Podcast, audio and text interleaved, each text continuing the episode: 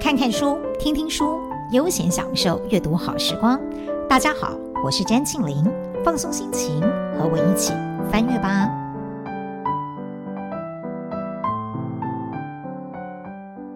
这一集的翻阅吧，想跟大家分享一本这两年算是很畅销的书，叫做《人生路引》。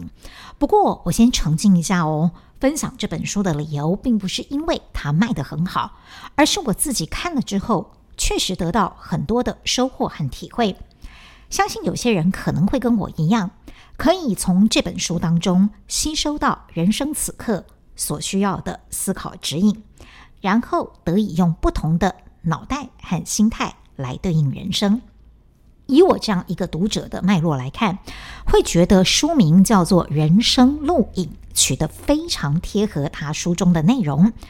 不过，作者并不是提一盏灯站在高处大呼小叫，要大家照着他的指引前进。相反的，作者是把自己也放在人群之中，把他的阅读有效地跟自己的生命经验融合在一起，导出他个人的见解。与读者分享，因此在看这本书的时候，读者不会觉得有一个高高在上的导师在教你怎么过日子，而是感受到作者与你在同样的天平上，一样在领略人生的各种滋味。它有深度，却平易近人，这也就是我想要跟大家分享这本《人生录影》的主要原因。至于这本书在写些什么呢？我想，也许可以用“书中之书”这四个字来做个最简单扼要的注解。这本《人生录影》是作者杨思棒医师自己在广泛的阅读之后，截取出二十八本横跨各种类目的好书，他们各自的核心精神，再结合他自己的读书心得和个人阅历。以及对社会整体观察所提出来的创建，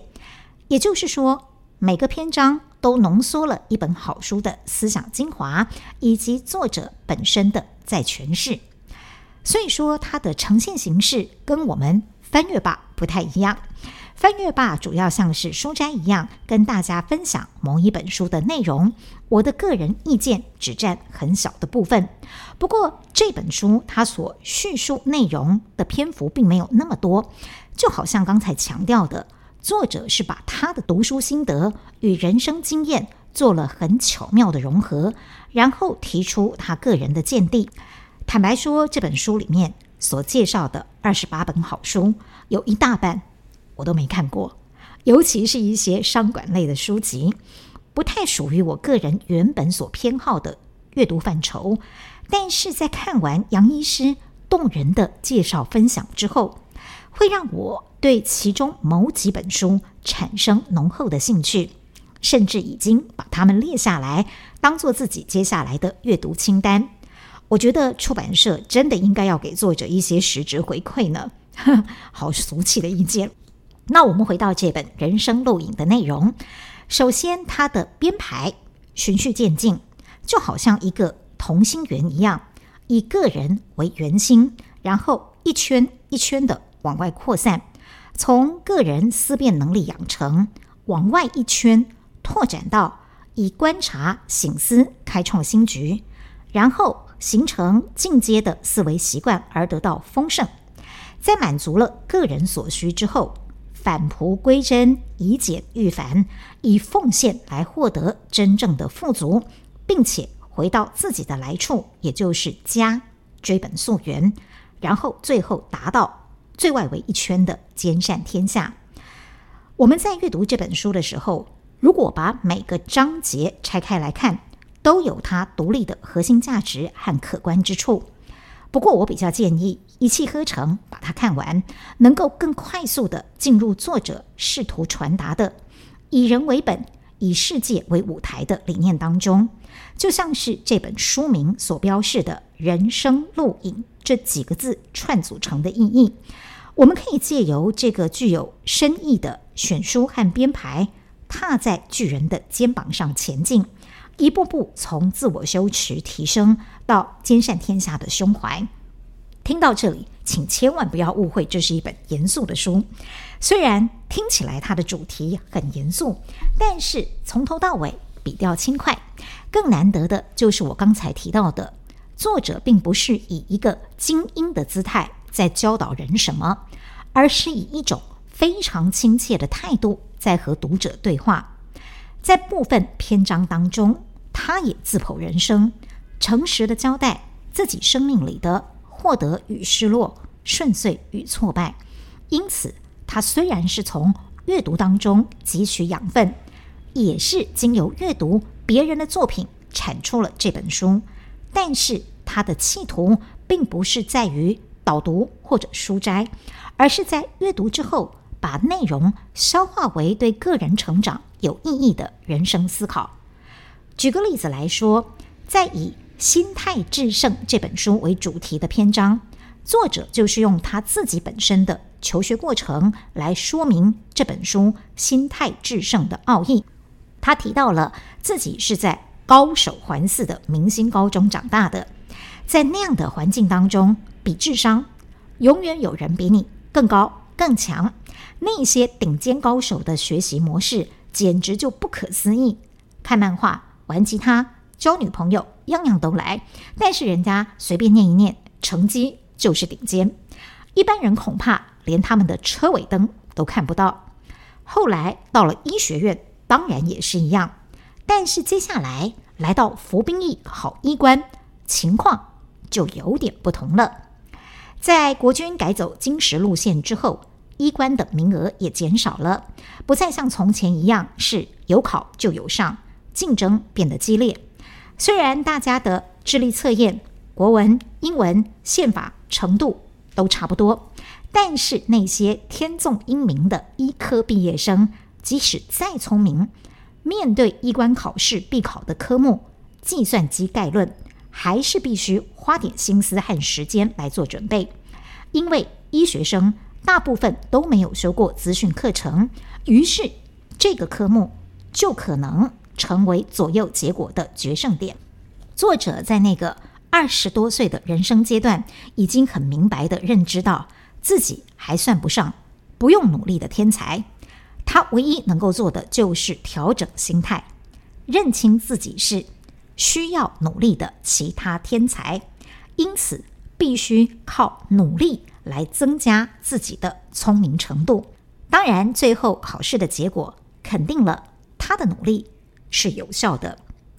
这个故事听起来没什么稀奇，很多人都有类似的历程，而作者想要借自己的。真实人生经验传达《心态制胜》这本书的两个核心概念，就是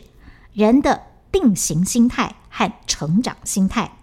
这是什么意思呢？根据他的解释，抱持定型心态的人，会因为早年的一些成功或失败的经验，把自己囚禁在“我很聪明”或者“我不够聪明”的牢笼当中。而固守在牢笼里的心态，会使人误以为自己的素质无法改变，从而失去了发挥潜能的机会。作者举自己为例，二十岁以前成绩优异的他，也算是一个定型心态者。毕竟第一志愿的明星高中生和医学生几乎没有不聪明的，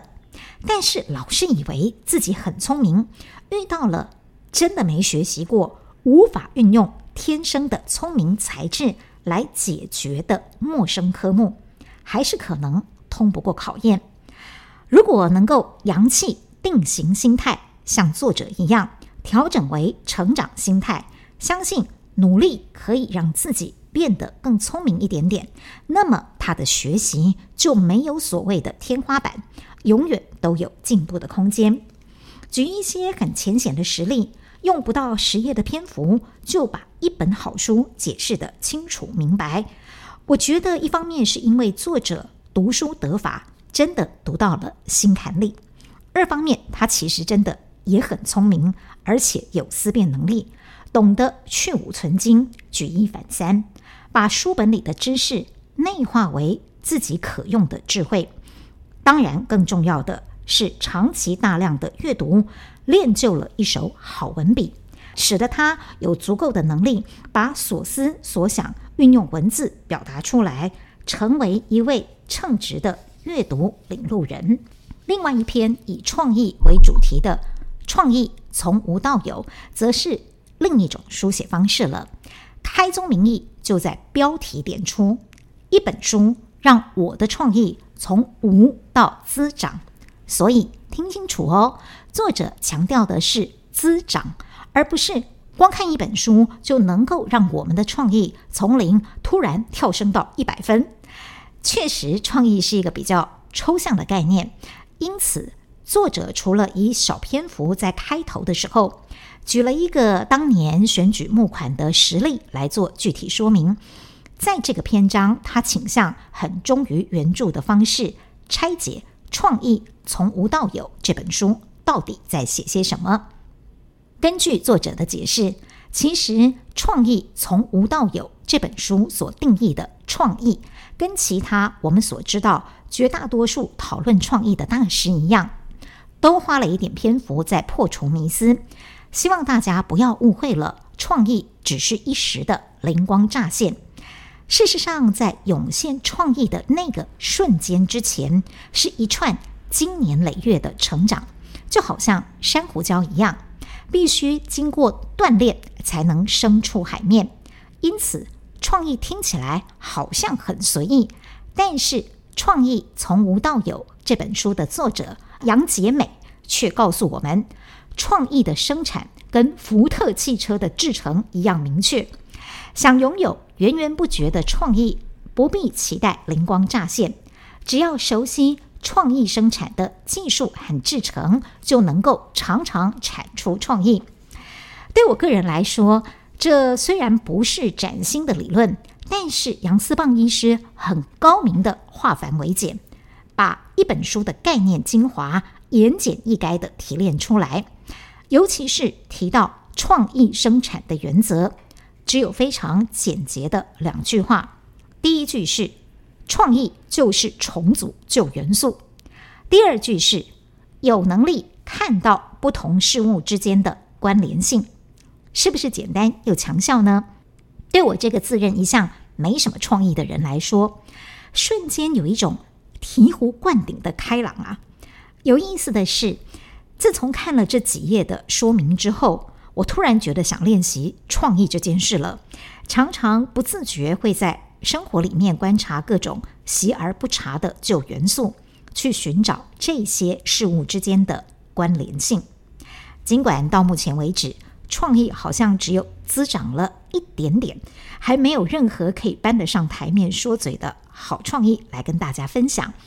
但是这样的阅读确实会为自己原本已经僵化的脑袋和视野多开一扇窗。让我自觉有收获的，还包括自己一直以来最弱项的投资理财概念。《人生路引》这本书也提供了一些路径和参考书，让读者可以达到初阶的认识。接下来可以依照个人化需求去按图索骥，相当实用。不过，既然是《人生录影》，还是要解释一下。作者提供的这二十八本书所练就的人生基本功，绝对不是功利取向。就像刚才提到过的，他的选书和铺陈是一个同心圆，从核心做好个人成长、独善其身，包括物质面和心理层面，然后再一步步的扩及对自身以外的关怀与付出。甚至于从《习惯致富》这本书导出的结论是：懂得感恩才是最重要的富习惯，富有的富。因此，归根结底，他想传达的是自利利他的无憾人生。我们可以用阅读获得的知识来增进自己的物质条件，也可以开阔我们的心胸和视野。而最终要达成的，其实是。性灵的提升，就像作者一样，留有余裕，让大脑呼吸。作者借由阅读在传达生命理念，也借着书写这些理念在推广阅读的重要性。希望你也会喜欢这本《人生录影》，欢迎到翻阅吧的脸书粉丝专业和我们交流哦。下次见。